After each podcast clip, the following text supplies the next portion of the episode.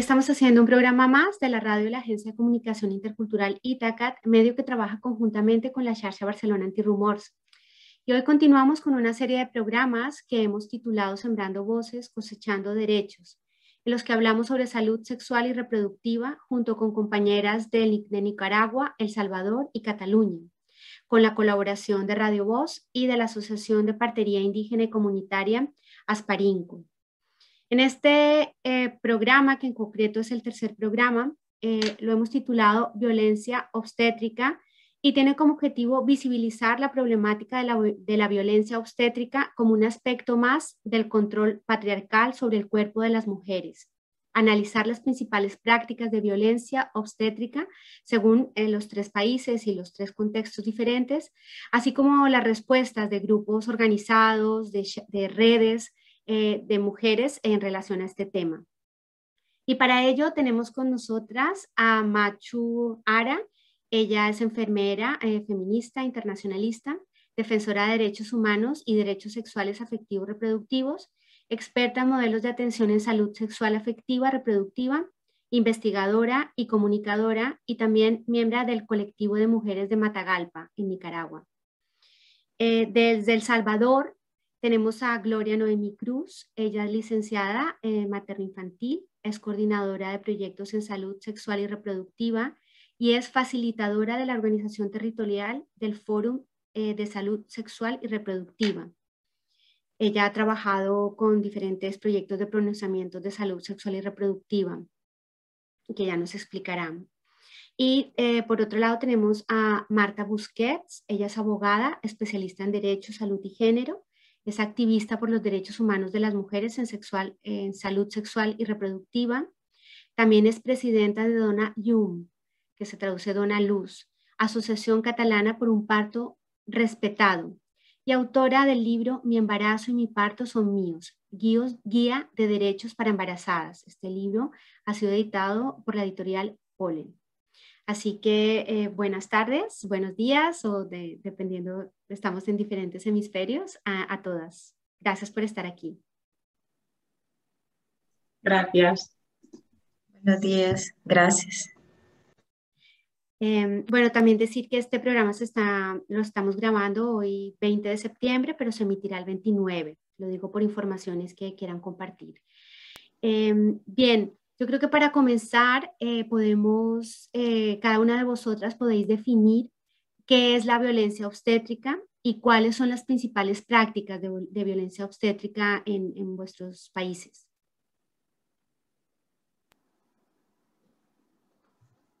Puede comenzar, bueno, comencemos por Gloria, por ejemplo.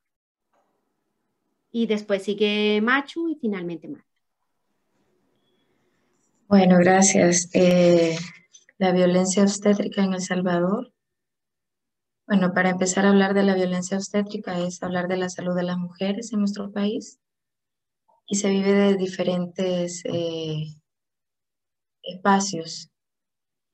Eh, en este caso, bueno, primero eh, es cualquier vulneración de derecho durante todo el periodo de gestación, el embarazo, parto y puerperio de la mujer eh, desde un servidor público, ¿verdad?, que sufren nuestras mujeres, eh, cualquier maltrato, negligencia o falta de respeto durante todo este proceso que viven las mujeres durante su embarazo.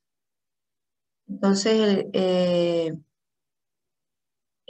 hay diferentes maneras de manifestaciones, como lo dije anteriormente, pero sin embargo, nuestro país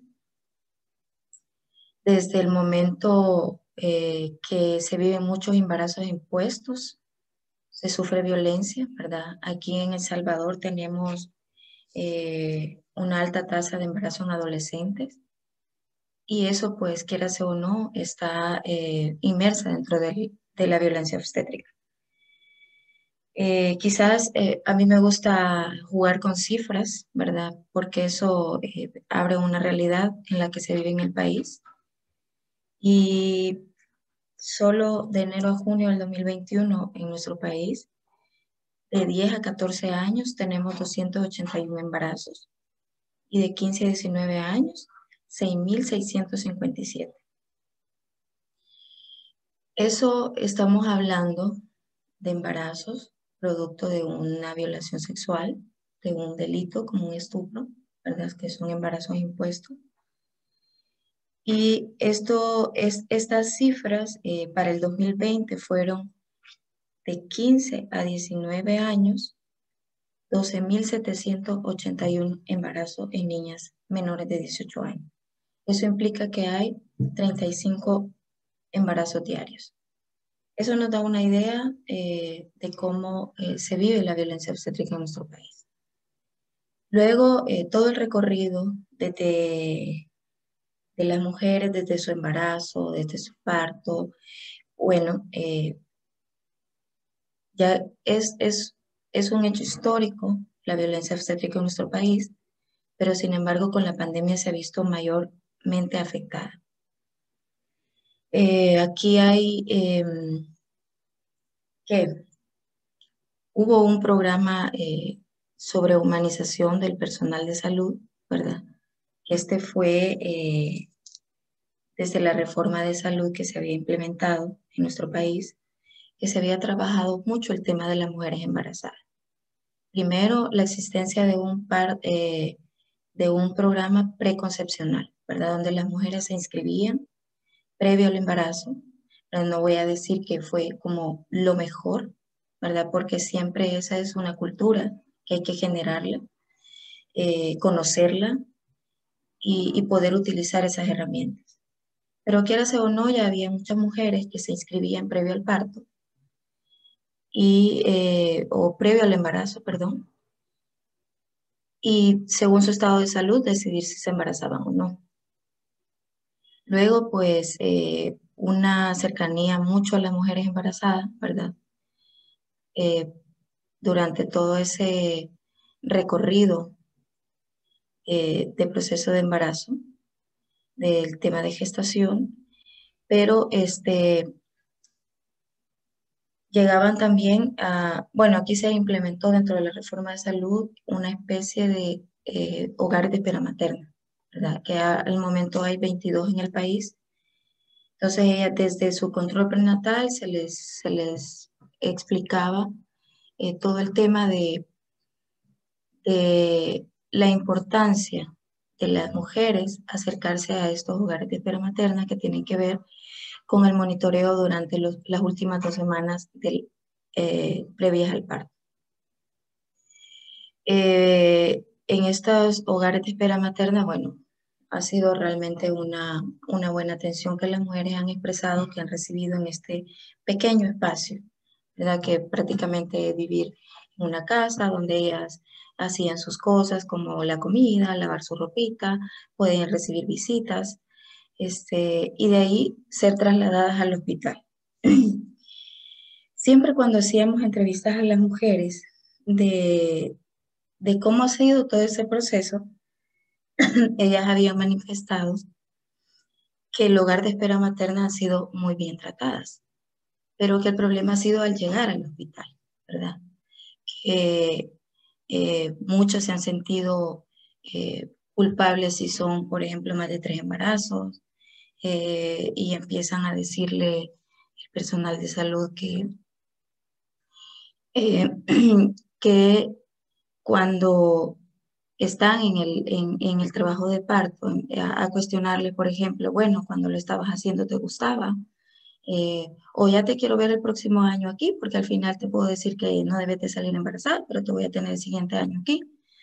En fin, eh, varias expresiones que a las mujeres les hacen sentir mal eh, por su labor de parto. Entonces, bueno, yo dentro de prácticas clínicas también me evidencié varios, varios momentos de violencia obstétrica. Eh, recuerdo un médico que eh, no, que estaba en la atención del parto. Luego salió eh, el bebé, salió el niño y no salía la placenta, entonces empezó a, a manipular de manera más rápida sin esperar el tiempo para sacar la placenta se le reventó el cordón y lo que hizo fue introducirle la mano y sacar la placenta. O sea, situaciones como esas. Eso, eh, bueno, eh, eso fue cuando yo estaba en mis prácticas clínicas realmente, pero son cosas que no van cambiando, ¿verdad? En ese momento las mujeres están en total vulnerabilidad y muchas veces no saben ni lo que les están practicando.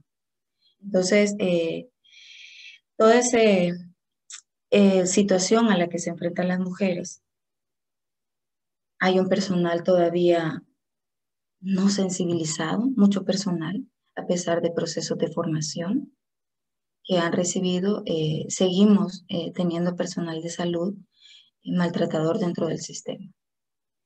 Eh, eso es para que las otras tengan oportunidad de hablar. Voy a quedarme aquí porque imagino que hay más preguntas, ¿verdad? Así es que la violencia obstétrica es una realidad en nuestro país, ¿verdad? Difícil de trabajarla porque es un momento íntimo de las mujeres que entran a un espacio de, de atención y ahí lo viven. Lo pueden expresar hasta después, ¿verdad? Así es que voy a dejarla hasta aquí para que otra participe. Gracias, Gloria. Macho. Hola, buenos días, buenas tardes. Pues bueno, para empezar la definición de como violencia obstétrica ya, ya está definida. Una característica tal vez en, en Nicaragua es que está tan normalizada que pasa invisible, ¿no? Incluso el mismo término violencia obstétrica para gran parte de la población es un término totalmente eh, desconocido. ¿no? O sea, las, las prácticas también de, de, violencia pues no difieren de, de, los países de unos a otros, ¿no? O sea, manifestaciones pues de, violencia eh, física como puedan, puedan ser pues las, las cesáreas tal vez no justificadas es uno de los datos más alarmantes en Nicaragua cuando superamos el 30% de cesáreas, ¿no? Eh, tanto en el servicio público como, como en el privado. ¿no? Pero bueno, eh, pues todos los ejemplos que hay de, uso de métodos, eh, aplicación de métodos anticonceptivos sin consentimiento, esterilizaciones selectivas, o sea, puede haber luego pues todo el maltrato, como decía la compañera Gloria, todas las humillaciones, eh, el, el, infantilizar a la mujer, los comentarios, todas las cosas que hay son pues espantosas, ¿no? Y que no no, corresponde solo a, médicos o personal varón, ¿no? O sea, he estado muchos años dentro del sistema de salud y cuando decía se normaliza, porque hasta el mismo personal de salud lo sentimos como, como normal, ¿no? De, de, estos comentarios que se hace o que se le dice a la mujer en la misma sala de parto y muchas veces dicho por una propia mujer, ¿no? Entonces, claro que eh, estás envuelta, que más adelante ya lo hablaremos, ¿no? De, cómo se ha ido modificando todo esto que independientemente ¿no? de, quién es la persona que está atendiendo a la embarazada, eh, el maltrato se da igual. En Nicaragua, igual como El Salvador, considerando que, la violencia obstétrica pues es una violencia de género añadido a una mala praxis médica o de, o de personal, eh, claro que el, mayor eh, grado de violencia obstétrica lo tenemos con la penalización total del aborto. O sea, desde ahí ya, ya empieza que pues desde todos estos años ya no poder eh, siquiera decidir. ¿no? Y tenemos una situación muy similar en, en cuanto a embarazos en adolescente y niñas embarazadas. Y por el Código Penal cualquier niña menor de 14 años se considera que es víctima de violación, pero se reproducen estos estereotipos, pues si jugaste a, cosas de mujer, pues ahora responde como mujer sin saber, o sea, ya por el mero hecho de ser una niña de 14 años, ya según ley, Código Penal es una violación, pero esto como que no, no entra ¿no? dentro y la tratan realmente como una mujer sin saber ya de por sí ha sido violada, entonces no hay ninguna sensibilidad eh, especial para manejar estas situaciones. ¿no? Y entonces es eso, mujer embarazada que llega a una sala de partos, pues se trata totalmente con, con lo mismo. Gracias, Machu. Eh, Marta.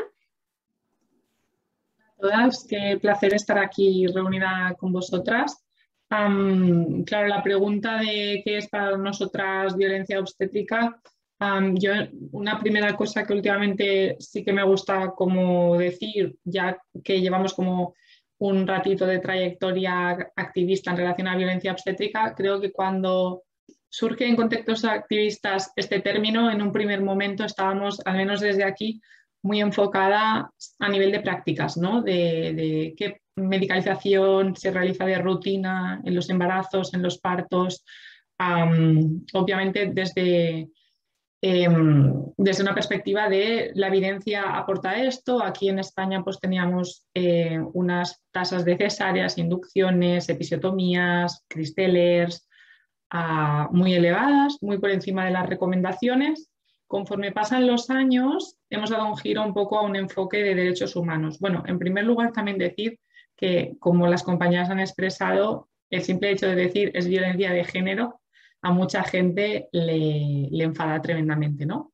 Em, y luego, por otra parte, también desde aquí, por lo menos, y hablo de la situación de, España porque desconozco en todos lugares, pero creo que es una, eh, un giro que se ha dado bastante a nivel colectivo mundial, es empezar a hablar desde una perspectiva de derechos humanos, ¿no? Porque al final las intervenciones y su nivel de evidencia está muy bien o el nivel de evidencia que consideramos que tengan en cada momento, pero al menos aquí hemos dado el paso también de las mujeres, tenemos derecho a decidir dentro de las opciones y a veces vamos a elegir cosas con las que los profesionales o las profesionales pueden no estar de acuerdo, pero cada mujer es diferente y cada mujer en cada embarazo va a estar en puntos diferentes de su vida. No es lo mismo una mujer que viene de pérdidas gestacionales o de haber sufrido violencia obstétrica que una que no ha tenido estas experiencias, con lo cual esa misma mujer puede necesitar cosas diferentes, cuidados diferentes y, entonces la perspectiva de derechos humanos es tratarla como un sujeto con agencia, intentar entender qué necesita ¿no? y, a partir de aquí hacer. Aquí en España también está totalmente normalizada la violencia obstétrica. De hecho, ahora cada vez más se intenta incorporar en leyes. La ley catalana contra las violencias machistas está incorporada. Ahora se quiere incorporar en la ley española. Ha habido mucho revuelo. Eh, los representantes, y hablo masculino en este caso expresamente, han dicho que en todo caso violencia obstétrica es lo que ejercemos nosotras hacia ellos, diciéndole la palabra violencia obstétrica. Además, en España creo que es eh, importante recalcar como nación colonialista que hemos sido, con toda esta trayectoria de colonialismo, que a veces cuando hablas del término violencia obstétrica nos encontramos con comentarios absolutamente repugnantes y racistas de, ah, sí, eso que pasa en Latinoamérica, ¿no? Aquí no, porque eh, nosotros pues estamos en España y debemos hacerlo todo muy bien y en España en concreto y sobre todo en Cataluña tenemos además la particularidad eh, de que tenemos una gran presencia de sanidad privada, lo cual agrava bastante más la cosa, porque en la sanidad privada, si ya de por sí tenemos un exceso de intervencionismo, de medicalización, en nuestra sociedad este es un poco el, problema el gran problema que tenemos. Ah, en la privada esto se acrecenta más por muchos motivos, pero principalmente económicos y de logística y rentabilidad. ¿no? Entonces, eh, el hecho de que la privada sean aún más intervencionistas crea una cultura obstétrica en la que muchas mujeres eh, piensan que ir a la privada es algo mejor para ellas porque les harán más cosas, me harán más ecografías, me harán más pruebas, etc. Entonces, al final se genera esta especie de em, mm, cultura en la cual las mujeres no solo, a veces incluso vamos a lugares donde vamos a recibir más intervencionismo porque de alguna manera pensamos que ese intervencionismo es deseable o es equiparable a una mejor atención obstétrica. ¿no? Entonces, estamos luchando mucho contra esto. A nivel de COVID, como comentaban las compañeras, también hemos experimentado un retroceso muy importante a nivel de derechos y de prácticas. De hecho, una de las cosas que más nos indigna es que veníamos de un contexto súper intervencionista y nos hemos encontrado con que de repente se cancelaban a las mujeres un montón de ecografías de rutina contra las que llevábamos luchando años o pruebas o lo que sea, pero no se hace porque haya habido un activismo o porque haya habido una reflexión sobre si estos cribados eran necesarios o no, sino porque de repente el sistema está colapsado y, pasamos de las mujeres, ¿no? Y no hay una, entonces dejas a mujeres muy ansiosas porque llevas décadas bombardeándolas con que necesitan esos cribados están angustiadas en su casa y nadie les dice, no, mira, mm, todo va a ir bien porque en realidad este cribado, pues mira. Y, es un poco esta sensación ¿no? de lo que el sistema quiere en cada momento y no lo que necesitan las usuarias y, las mujeres. Y sobre todo esta lucha de eh, por nuestra parte, erradicar todo lo que es sanidad privada, porque consideramos que crea unas diferencias tremendas, y, ir un poco hacia este discurso por nuestra parte de, ok, a las prácticas, pero ¿qué pasa con, con nuestros derechos humanos? Luego está el tema también aquí en Cataluña de acceso de personas pues, que no están en situación regular a la sanidad, que en teoría esto es así, pero no siempre es así es verdad que en Cataluña también específicamente estamos logrando que se abran centros de nacimiento al margen de los hospitales de forma pública, pero de momento los desafíos son más numerosos que, los éxitos. De acuerdo, Marta y Macho y Gloria, muchísimas gracias. Eh, otra pregunta o otro tipo de reflexión que podríamos hacer es, em, bueno, no sé si alguna de vosotras quiere replicar o, complementar algo de lo que habéis dicho. Eh, no sé, por ejemplo, hablar más sobre, sobre el tema de la medicalización del cuerpo de las mujeres. Esto un poco, Gloria no lo dijo, no sé si quiere decir algo más o, o también eh, un poco complementar eh, los factores ¿no? a los cuales se debe esta violencia obstétrica, ¿no? Y en el tiempo, ahora que hablamos de un tiempo reciente como, como, como es el tema de COVID, eh, como, ha aumentado, ¿no? E-, está, eh, bueno, como, como ha, ido en retroceso, ¿no? Eh, pero, pero si podemos hablar de, si es, o sea, desde cuándo ha existido esta práctica, ¿no? Y como hemos visto en vuestras intervenciones, ha, ha habido, la tendencia es creciente. Sí, Gloria. Sí, yo solo agregar, eh, igual que las compañeras, en El Salvador es una situación normalizada, lo de la violencia obstétrica. De ahí que las situaciones son similares, como decía Machu, ¿verdad? entre nuestros países. No hay mucha diferencia y no hay respeto de cultura, no hay respeto de nada hacia las mujeres. Entonces, este, y lo que decía Marta, eh, bueno, eh, también hemos tenido, yo hablaba un poco de, del programa que se había creado de Humanizado, pero que en El Salvador vamos en retrocesos, en retrocesos eh, gigantescos en materia de derecho eh, hacia las mujeres. Entonces, quizás solo eso agregaría porque esperaremos otras preguntas para ver qué podemos aportar sobre la violencia obstétrica. Sí, la, la siguiente pregunta va enfocada básicamente a las consecuencias legales o, algo, o algún otro tipo de, de, consecuencias ¿no? para estas prácticas en, en, vuestros países. Y si estas prácticas, bueno, como ahora mismo lo decías, eh, Gloria, han, están ya normalizadas dentro del sistema de salud. Eh, bueno, dentro de las prácticas en nuestro país, eh, bueno, o repítame la pregunta. O... ¿Qué consecuencias legales hay? Ah, las consecuencias legales. Exacto, un, eh, poco, un poco yo creo que orientado hacia, hacia el tema que, que hablaba Machu sobre mm, eh, la, imposibilidad de, del aborto médico y, este tipo de prácticas. Bueno, en nuestro país es totalmente prohibida la finalización del embarazo o del aborto. Eh, y realmente las mujeres pueden tener una complicación obstétrica y al final despertar en una cama del hospital con las esposas puestas y de ahí directo para la cárcel, privadas de libertad. Yo creo que eso es como la máxima expresión de la violencia contra las mujeres en nuestro país. Aquí se castiga por 30 años a mujeres por una complicación obstétrica. Eh, y luego eh, han habido propuestas no para apoyar a las mujeres, sino al contrario. En la Asamblea Legislativa en periodos anteriores se propuso que a las mujeres que decidieran abortar serían 50 años de cárcel en lugar de avanzar. Y recientemente, eh, bueno, si han estado pendientes del contexto en el país, todas las reformas constitucionales que pudo haber sido una oportunidad también para poder darle a las mujeres esa oportunidad de decidir por sus cuerpos. Al contrario, ¿verdad? Sigue siendo eh, el mismo discurso, ¿verdad? Que no es posible eh, y que el, el, propio presidente ahorita dice no se presta para poder legalizar las cuatro causales en nuestro país. Entonces, legalmente, eh, las mujeres no tienen esa oportunidad de decidir eh, si quieren o no un embarazo, eh, aunque sea impuesto. En el caso de las niñas adolescentes, aquí no se busca el agresor. Al contrario, se sigue culpabilizando a las niñas y se normaliza el embarazo en adolescente. O sea, aquí se ve una niña embarazada en adolescente y nadie se escandaliza. Y el sector salud están obligados a denunciar eh, eso eh, al agresor, pero a la final no se le da seguimiento.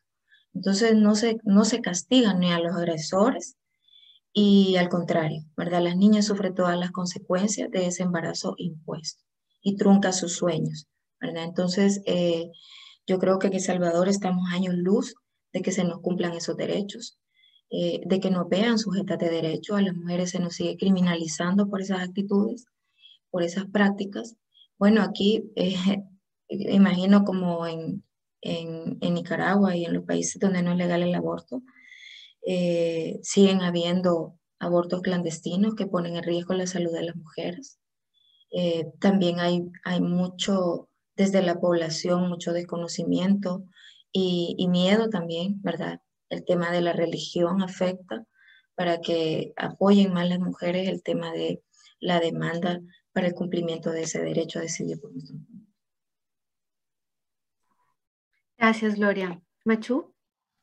Pues en concreto lo que preguntaba es que si había consecuencias legales eh, sobre estas prácticas normalizadas que decíamos de violencia. En Nicaragua no hay ninguna ley específica. La última ley, la famosa para nosotras, ley 779, que era de la, contra la violencia integral, habla de violencia institucionalizada, pero no menciona para nada la violencia obstétrica. Sí hubo una propuesta de ley de nacimiento humanizado por una diputada que casualmente ahora está en prisión, pero fue rechazada.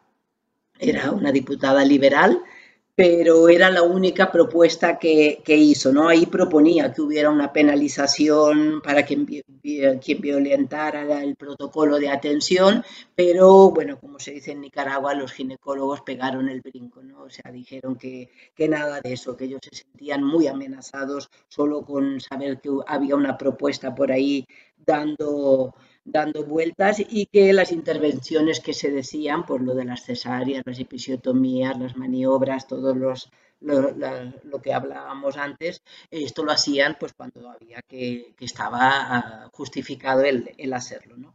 Es muy curioso que en Nicaragua en el 2010 el Ministerio de Salud publicó una norma de humanización del parto entonces, si tú lees esta norma, pues estaríamos que no tendríamos que hablar de muchas de las causas de, la violencia obstétrica, porque claro, pone que bueno, hay que respetar la decisión de la mujer, que la mujer puede parir en la posición que quiera, que puede estar acompañada de un familiar, que puede entrar, pero esto en la práctica y en la realidad no funciona, no existe. O sea, no hay en ningún hospital ni en ningún centro de salud, no hay una sala de partos adecuada para que la mujer pueda parir en otra posición que no sea pues la camilla tradicional. Entonces, claro que mm, hay una norma, mm, supuestamente sí, que se tenía que, que establecer y desde el 2010, ¿no? Pero mm, la verdad es que no, no, no, se cumple, con lo cual, pues claro que no hay, no hay ninguna, ninguna respuesta legal a, los casos, pero ya decíamos, es que ya ni, ni, se, ni se denuncian ¿no? como, como casos así. Curiosamente, Venezuela fue el primer país que tipificó la violencia obstétrica como un delito. Y tanto que copia Nicaragua a Venezuela, esto pues no, no lo ha copiado ¿no? desde, desde el 2007.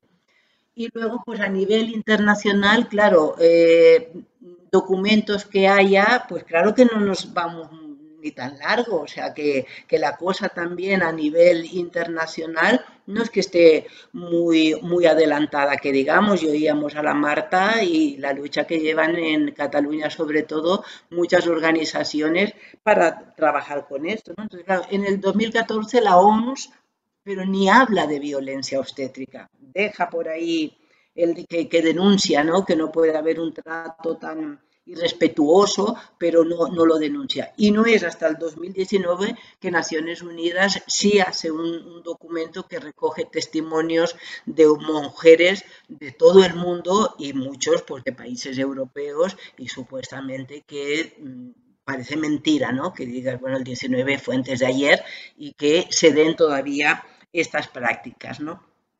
Pero ahí sí, ahí ya habla de violencia obstétrica. Pero claro, estamos, ya te digo, 2019, o sea que mm, países como los nuestros, estos estamos a años luz, ¿no? Aunque sí hubo esta iniciativa que era como bastante novedosa, pero que no, no cuajó, y mucho menos en el contexto actual. Es una cosa totalmente secundaria y que pasará mucho tiempo, ¿no?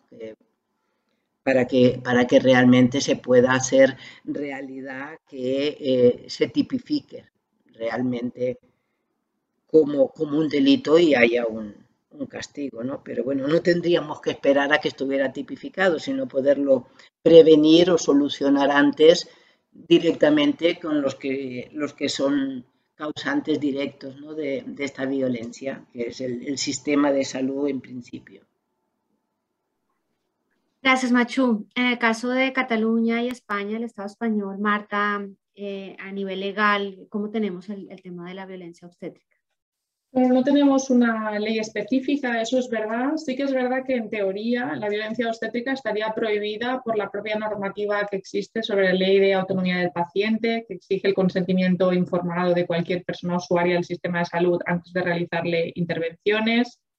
La mayoría de casos de violencia obstétrica, la verdad que quedan impunes, ¿no? Mm, nosotras hicimos una campaña para que las mujeres se quejaran de forma formal, porque nosotras íbamos a interlocutar con las administraciones, entonces te decían, vale, vosotras decís que esto pasa, pero aquí no consta ninguna queja, ¿no? Entonces hicimos una campaña para poner quejas formales y entonces ahora es verdad que las respuestas que reciben las mujeres son muy infantilizadoras, en plan, sentimos que te sintieras así tratada durante tu parto, consideramos que lo hemos hecho todo fenomenal, ¿no?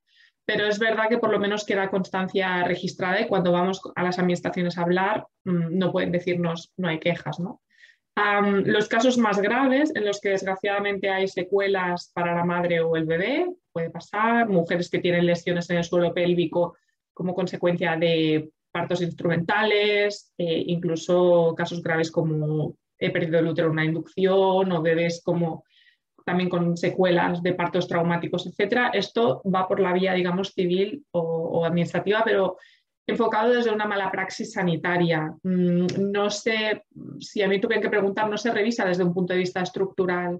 Se mira un caso de mala praxis concreta y en caso de que el juez o la jueza determine que ha habido mala praxis, de acuerdo, ha sido recientemente que España ha recibido una primera condena de las Naciones Unidas por un caso de violencia obstétrica. Es verdad que a nosotras también nos ha ayudado mucho esta resolución que mencionaba Machu de, sobre violencia obstétrica em, que realizó la Asamblea de las Naciones Unidas, porque sabemos que, que las mujeres, digamos, algo no es suficiente, tiene que venir como una gran institución a decirte esto está pasando y a validar tus propias experiencias en nuestro caso, ese mismo año, creo que la resolución de las Naciones Unidas, si no me equivoco, es de agosto. En septiembre de 2019 también nos ayudó que el Consejo de Europa también emitió una resolución de su asamblea eh, parlamentaria mm, en la misma línea sobre violencia obstétrica. ¿no? Entonces, esto nos ha ayudado bastante. por ejemplo, la resolución de las Naciones Unidas menciona específicamente que debería existir también formación para los y las operadores de ámbito jurídico Em, sobre este tipo de temas, ¿no? Porque al final mm, aquí tenemos jueces que literalmente y fiscalía ¿no? están amparando argumentos absolutamente misóginos en contra del consentimiento informado de las mujeres. Tuvimos un caso, hemos tenido algunos casos de inducciones forzadas por orden judicial en que ha ido la policía a buscar a casa a las mujeres para forzarlas a, una inducción en un hospital y el sistema judicial ampara estas actuaciones. ¿no? Bueno, forma parte de estos problemas que tenemos las mujeres a nivel estructural en los sistemas, donde se cuestiona nuestra capacidad de tomar decisiones informadas y, donde además mm, no solo a veces no se reconoce el machismo de este tipo de argumentos, sino que se, promueve. Entonces, yo creo que aparte de una lucha médica, es una lucha social y cultural a muchos niveles, de cultura jurídica, de cultura de derechos humanos, que en España además, en concreto, ¿no? A veces con este tema de, oh, somos Europa, no sé qué, pero venimos también de una tradición de una dictadura en la cual hubo una amnistía, no ha habido un debate, no hay una cultura de derechos humanos en este país, porque la mayoría de gente, mucha gente ha crecido en la dictadura, todos se ven como caprichos de las mujeres, de mira las cosas tan extrañas que quieren hoy en día. Bueno, hay un poco esta dinámica, ¿no? Con lo cual es como va más allá de lo que pasa en los hospitales, como sabemos. Si no, seguramente ya lo tendríamos más enfocado. Sí, precisamente en este caso de, hablar un poco como una más cultura de derechos humanos o más cultura de, informarnos o de dónde ir. Y, aunque yo soy la periodista, quiero, quiero, quiero un poco explicar, bueno, explicaré los detalles, pero yo también he sufrido violencia obstétrica. Mi, mi mm, expediente desapareció. Eh, después de la intervención tuve una menopausia precoz. Eh, porque el, el, DIU me, me, traspasó la matriz y esto quedó completamente desaparecido. Nunca fui a ningún sitio, eh, intenté llamar a una aseguradora a ver qué, qué, se podía hacer, pero, pero es también, ¿no? cuando hablas, Marta, de la cultura de, los derechos, saber como mujeres qué derechos tenemos eh, y, a dónde también podemos eh, acudir, ¿no? En, el caso, por ejemplo, de Cataluña, no sé si, si me puedas dar una respuesta. Tú decías que esto tenía que ver con eh, esto pasaba a ser em, al civil administrativo, es decir, que en, dado, en este caso yo puedo, o una persona, una mujer como yo podría em, eh, dirigirse al síndic de Greujas, en dado caso que les pase esto, o cuál es la vía o qué entidades pueden trabajar en este sentido. Difiere un poco, digamos que por un lado están las quejas formales, pero que no son, digamos, vía judicial o emprender acciones legales, que normalmente, por ejemplo, si es en el sistema público, las ponemos en el hospital, en la Consejería de Salud correspondiente, porque en España las competencias de salud están transferidas a las comunidades autónomas. Si hay alguna profesional profesional en concreto que nos han violentado, también en los colegios eh, profesionales correspondientes. Si es en la privada, también en la aseguradora, el síndic de Agreullas o defensor del pueblo también. Si, como digo, hay daños, porque normalmente para emprender acciones legales se exige que haya daños, y obviamente el sistema no considera daños que haya sufrido violencia obstétrica, sino que tienes que tener algún tipo de secuelas, sobre todo físicas, porque las psicológicas aún son más difíciles de demostrar, ¿no? Ah, entonces, depende de si ha sido en la pública o en la privada, pues necesitas representación letrada o asesoramiento legal, pues vas ya o a una vía civil o a una vía administrativa o, mm, a veces en casos muy, muy graves y muy flagrantes, lo que pasa que son los pocos, también hay la vía penal, pero ahí deben haber pasado como cosas muy graves. Lo que sí quería puntualizar es que al menos eh, en España, cuando hablamos de cultura de derechos humanos, para mí se produce una cosa muy perversa, porque esto es una discusión que también hemos tenido a raíz de lo que ha pasado con el COVID, las restricciones, etcétera. Mm, a veces hay esta creencia de que los derechos humanos son como un lujo, ¿no? Porque hay cosas más urgentes y cuando ya hemos arreglado todas estas cosas urgentes, ya nos vamos a por el lujo que es vivir en una sociedad con derechos humanos, ¿no? Y claro, a veces es difícil explicar como abogada, que me considero bastante experta en derechos humanos, es que eh, los derechos humanos son el mínimo, ¿no? Es decir, en situaciones de duda preservamos al máximo los derechos humanos y en, situaciones de intervención o duda siempre debemos optar por las opciones menos lesivas a los derechos humanos fundamentales de las personas. Entonces, claro, también hay que hacer ahí un clic de decir, no, mira, es que nuestros derechos humanos básicos no son un lujo al que vamos a llegar algún día, sino que son ahora y cuanto más precaria es la situación, más urgente es que se implementen y se respeten. Yo solo quiero agregar algo. No sé si hay tiempo todavía. Sí. Bueno, en El Salvador eh, teníamos un mecanismo, teníamos, lo digo porque es parte de los retrocesos, teníamos un mecanismo de denuncia ante maltrato ¿verdad? de usuarios y usuarias y podía entrar también la violencia obstétrica. Eh, como Foro Nacional de Salud le dábamos seguimiento este, y las mujeres eh, tenían la oportunidad de, de, poner la denuncia, eh, de hecho llevar la vía judicial, si era posible, y este, estaban instalados dentro de los hospitales. O sea, hay un, programa de humanización donde se podía poner la denuncia y se le daba seguimiento. Sin embargo, eso ha retrocedido. ¿Verdad? En este momento no hay ningún mecanismo. Igual el tema de participación social está rechazado totalmente. Este, y em, ya no existen esos comités de Contraloría Social que se habían eh, creado dentro de todos estos mecanismos. Recientemente, la primera dama de la República ah, hizo una propuesta de ley, ¿verdad? Precisamente se llama Nacer y Crecer con Cariño. Eh, una ley que habla eh, del parto humanizado, de respetar cultura, del apego materno, en fin, eh, todo lo que tiene que ver con la atención durante el parto y el embarazo.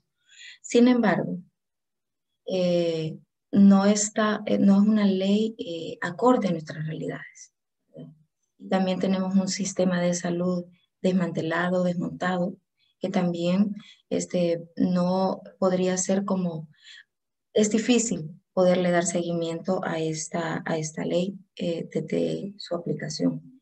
Entonces, al final, una denuncia que, puede, que podía ser acompañada es más difícil. Y también las situaciones que pasamos en ese momento de denuncias, que eh, se hacía, eh, se acompañaba y se hacía cara a cara con el personal de salud, que al final se terminan defendiendo entre ellos, ¿verdad? Y eh, minimizando esa situación de vulneración de derechos que viven las mujeres dentro de los centros de salud. Entonces, al final tampoco ha sido tan efectivo, sí había unos avances, pero que eh, hoy por hoy, ahora, estamos eh, en retroceso, ¿verdad? Con todos esos avances. Eh, esta ley al final le están apostando más al tema del recién nacido. Están dando seguimiento desde los hogares de espera materna, pero tampoco con los recursos que se necesitan para poder darle seguimiento. Entonces, dentro de la misma ley no existen esos mecanismos de eh, denuncia, ¿verdad? Sino que solo se eh, va en el tema de la atención, pero no, no explican mecanismos eh, para crear esos mecanismos que puedan denunciar la violencia obstétrica y mucho menos el tema de participación social, que era uno de los avances mayores en las gestiones anteriores. Así que agregar eso para conocimiento de ustedes. Sí, importante, Gloria. Em, y bueno, un poco ya para, para ir cerrando, eh, hemos intentado hacer en, en un tiempo récord eh, un pequeño resumen sobre cuál es la situación en estos tres países sobre el tema de la violencia obstétrica, algo que, que podría durar obviamente mucho más tiempo. Un poco para ir cerrando, eh, es importante hablar del papel que ha jugado el movimiento feminista y los movimientos de mujeres en la lucha para acabar con este tipo de prácticas. Eh, dentro de la experiencia que ustedes han tenido, cuáles han sido los principales logros de estos movimientos. Eh, también estoy hablando de, redes, de grupos, de asociaciones. Y, qué, retos eh, se pueden plantear hacia el futuro, ¿no? Así que, no sé si Macho, por ejemplo, puede comenzar. Bien, pues mira, el, movimiento de, mujeres eh, en, Nicaragua, eh, claro que desde siempre ha sido como, como un, altavoz de, alerta de toda la problemática, no solo de lo que nos hablábamos hoy de violencia obstétrica, sino en general de la, de la salud de la mujer. ¿no? Entonces, claro que eh, en años anteriores había una participación en los comités de, lucha, por ejemplo, de, contra la muerte materna, las comisiones del VIH-Sida, o sea, había como una especie de al menos algo más involucrado en todo el sistema de, de gobierno. ¿no? El contexto que tenemos ahora es totalmente diferente, ¿no? Es, bueno, apartar todo lo que se pueda, todo lo que suene a feminismo, a derechos humanos, al contrario, es perseguido, ¿no? Entonces, claro, el golpe fuerte fue cuando la penalización total del aborto, ya en el 2006 se hicieron un montón de recursos que, ninguno sirvió, ¿no? Pero han dejado de, ir desapareciendo pues todas estas comisiones en las que, en las que se formaba parte Incluso las casas maternas han sido coaptadas. Las casas maternas sí que venían sobre todo a hacer como albergues para que las mujeres del campo tuvieran un sitio y la idea era en un principio que los partos que no tuvieran riesgo, que son la mayoría, el poderlos atender ahí, ¿no? Pero esto ahora ha sido coaptado también por el, por el gobierno y resulta que las casas maternas, ellas, ellos se las ponen como flores y que reciben premios y todo eso, ¿no? Entonces, claro, el movimiento de mujeres eh, constantemente vamos a estar ahí dándole, si, podemos, no dar tregua al gobierno, ¿no? Pero realmente tenemos unos retos muy, muy, muy complicados ahora. Eh, es verdad que, el movimiento de mujeres en Nicaragua ha sido fuerte, ha sido de los que siempre han encabezado, incluso ahora en esta crisis social, ha sido de los, de los primeros que se acompañaron y que, hemos dado voz y que hemos alzado la voz, ¿no? Y por eso pues, somos también más, más perseguidas, ¿no? Eh, también hay que tener en cuenta que, claro, se, se apoyó justo a la hijastra del presidente cuando decidió denunciarlo por abuso sexual, ¿no? Entonces, claro que ahí es algo que no nos lo han perdonado nunca ni nos lo, ni nos lo van a perdonar, ¿no? Entonces, claro que son retos muy fuertes que tenemos porque sabemos también que aunque esta dictadura que tenemos ahora eh, llegue un momento en que termine, eh, nos va a tocar. Esto lo tenemos clarísimo en el movimiento de mujeres, que vamos a, tener que seguir peleando porque es mentira que de un día para otro se va a, legalizar el aborto o se van a permitir otras, otros avances en derechos sexuales y reproductivos. ¿no? Entonces tenemos, como decía la Gloria, la Iglesia la vamos a tener, todos los, todos los sectores conservadores que son muchos. O sea, es algo que que nos va a, costar. ¿no? ¿Qué nos queda ahora? Mm, pues eh, a nivel de informar, de realmente fortalecer, el dar a conocer que sí, que, el, volver como a, un inicio, ¿no? Eh, cuando realmente el, parto y toda la sexualidad femenina estaba en manos de las mujeres y cómo fue pues, el, se fue perdiendo, nos lo fueron arrebatando, el parto pasó de manos de comadronas a manos de profesionales varones, de, hacerlo en la casa hacerlo en hospitales, a cambiar la posición. Entonces, ir, mm, para mí lo, más fuerte es, es como poder mm, volver, seguir retomando el, control de nuestro propio cuerpo, y conocimiento, porque hay un gran desconocimiento que también lo han hecho, ¿no? Incluso, por esto, a las mismas comadronas que no hace ni tantos años en Nicaragua era un, un, movimiento muy, muy fuerte en cuanto a que muchos de los partos eran domiciliares y atendidos por ellas, el ministerio también como lo fue, incluso en algunos momentos hasta negando, ¿no? Y si trasladabas a una mujer por alguna emergencia, alguna complicación y había sido, en el expediente era manipulado, mujer manipulada por una matrona, ¿no? O sea, uh, aquí ya nos lavamos las manos porque aquí ya metió las manos la, patrona, matrona, la comadrona, entonces como que nos, nos, nos respalda, ¿no? Esto. Entonces, sobre todo, mm, pienso que, sí, que el reto fuerte es esto, ¿no? El volver a, que el control del cuerpo de las mujeres sea, sea nuestro, ¿no?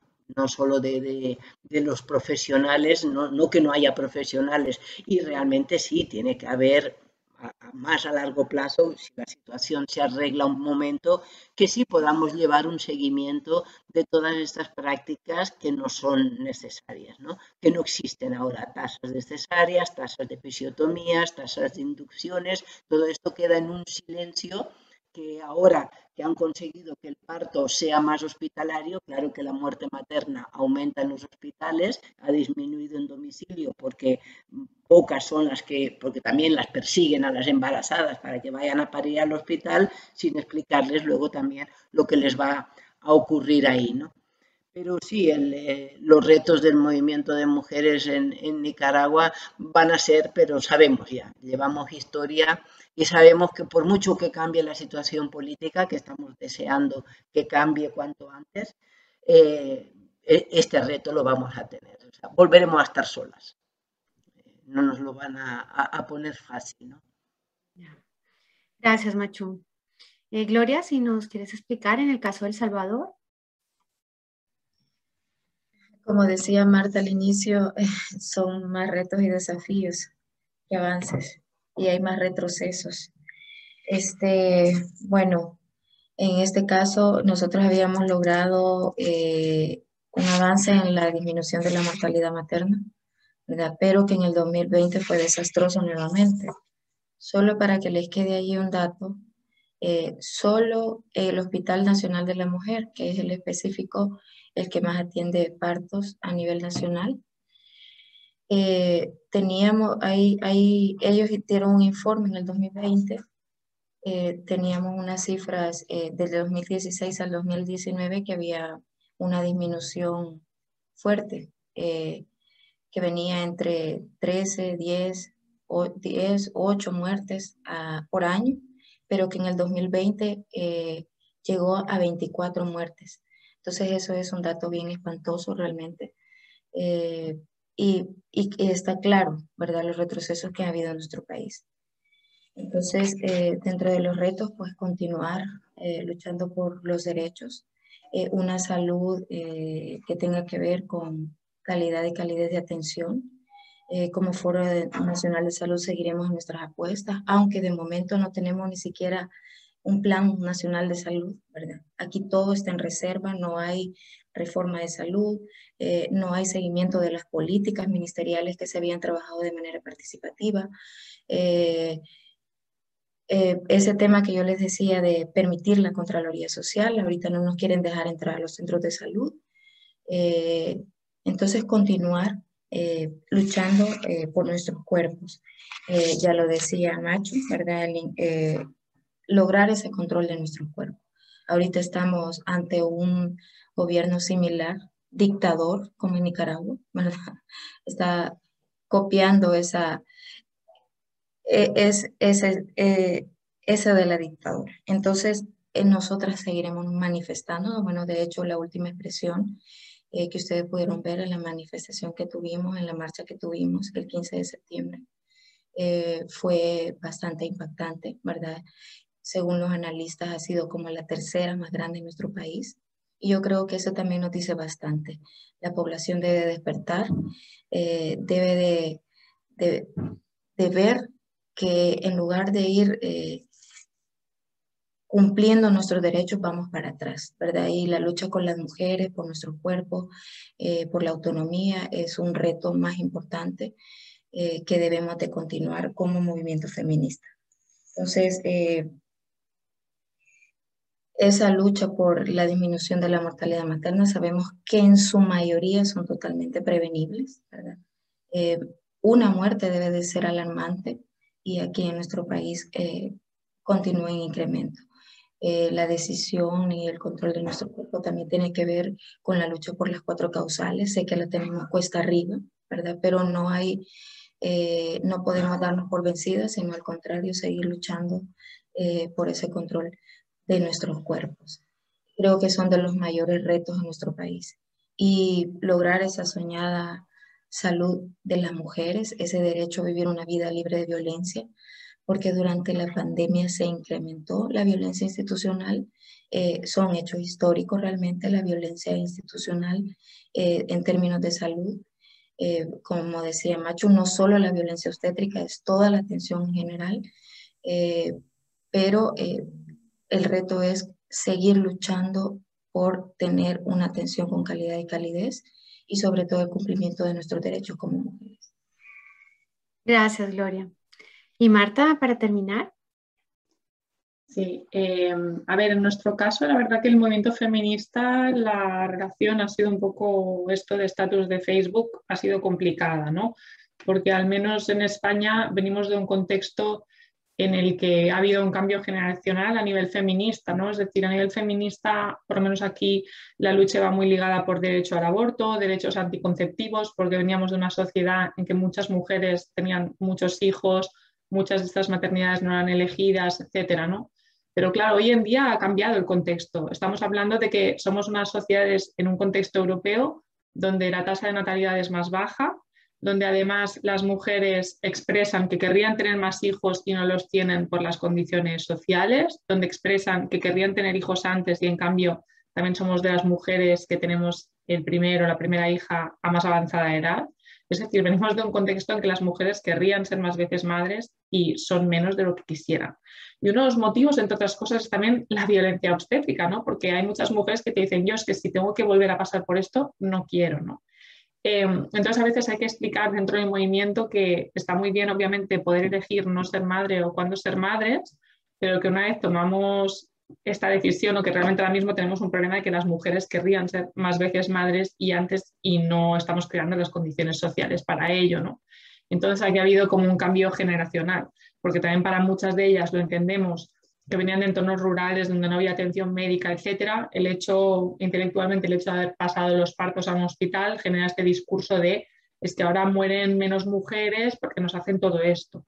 Entonces es como, bueno, eh, a ver, o sea, la gente se muere menos en general porque hay más higiene en la sociedad, nos alimentamos mejor, etcétera. Y el hecho de que un parto pueda ser más o menos seguro no es incompatible con que te traten como a un ser humano en vez de a un objeto, ¿no? En un centro. Entonces, ha habido ahí un cambio generacional y ha habido que picar un poco de piedra dentro de los propios movimientos feministas, ¿no? porque yo me encontraba con situaciones que en grupos de madres tenía que reivindicarme como feminista y en grupos de feministas tenía que reivindicarme como madre y resaltar la importancia también de estos procesos dentro de que tienen que ver también con, como decía Gloria, con la agencia sobre nuestros propios cuerpos y nuestra salud. Eh, y en relación a esto, por ejemplo, aún tenemos mucho trabajo que hacer porque cuando ha habido estos casos de inducciones forzadas, yo por ejemplo escribí, porque me dieron espacio en un periódico que es como una de las referencias feministas o de pensamiento progresista sobre este caso, y la mayoría de comentarios que son personas, como digo, que leen este periódico, por tanto son afines a ideas progresistas, a los derechos de las mujeres y tal, se ponían de parte del, hospital, ¿no? De, bueno, algo habrá hecho esta mujer, un poco con discursos que jamás aceptaríamos, por ejemplo, en un contexto de violación. Esto es muy raro, algo habría hecho, algo no sé qué, y vete a saber, mm, no sé, mm, poner en duda realmente que esta violencia estructural pueda existir y que esto pueda estar pasando en nuestro entorno, ¿no? Em, pero como digo, cada vez hay más concienciación y cada vez se ha incorporado más dentro del movimiento feminista y de hecho estamos consiguiendo avances. Por ejemplo, ahora tenemos un Ministerio de la Igualdad que ha convocado a ciertas entidades a una ronda de consultas por esto de incluir la violencia obstétrica en la ley, en una nueva ley, etcétera. Pero, pero sí, seguimos como con, con mucho trabajo que hacer, ¿no? Porque al final te enfrentas a todo un sistema de pensamiento patriarcal, te enfrentas al sistema sanitario, a médicos, doctoras, que forman parte de la autoridad, ¿no? Eh, y esto siempre para las mujeres es complicado. Para empezar, porque ya nos cuesta decidir qué, necesitamos nosotras, qué queremos nosotras, pero cuando lo sabemos, nos cuesta que la gente nos tome en serio, ¿no? De decir, necesito esto y necesitar esto es válido y quiero que me acompañes. Muchísimas gracias, Marta. Eh, bueno, normalmente siempre dejo un pequeño espacio por si hay alguna cosa que no haya preguntado, alguna cosa que ustedes mm, quieran decir. Eh, este es el momento. Eh, no sé si hay algo, algo que quieran agregar. Sí, bueno, ya también para gracias, para despedirnos. Eh, pienso que tenemos una gran ventaja que es todas las plataformas, redes sociales, movimientos sociales que hay que nos van a permitir, ¿no? Ah, todas vemos que, es un problema muy extendido, pero que muchas veces, pues eso, silenciado porque ni lo valorábamos como, problema, ¿no? Y pienso que esta es una herramienta que sí que nos va a servir pues, para crear observatorios, de, para poder cuantificar lo que de momento pues solo es como de, rumor, ¿no? Entonces es, algo que tenemos que, aprovechar y realmente en esto las mujeres en, en tejer redes somos muy expertas. Es verdad. Solo decir, agregar, sí, es, también es importante fortalecer nuestros lazos, ¿verdad?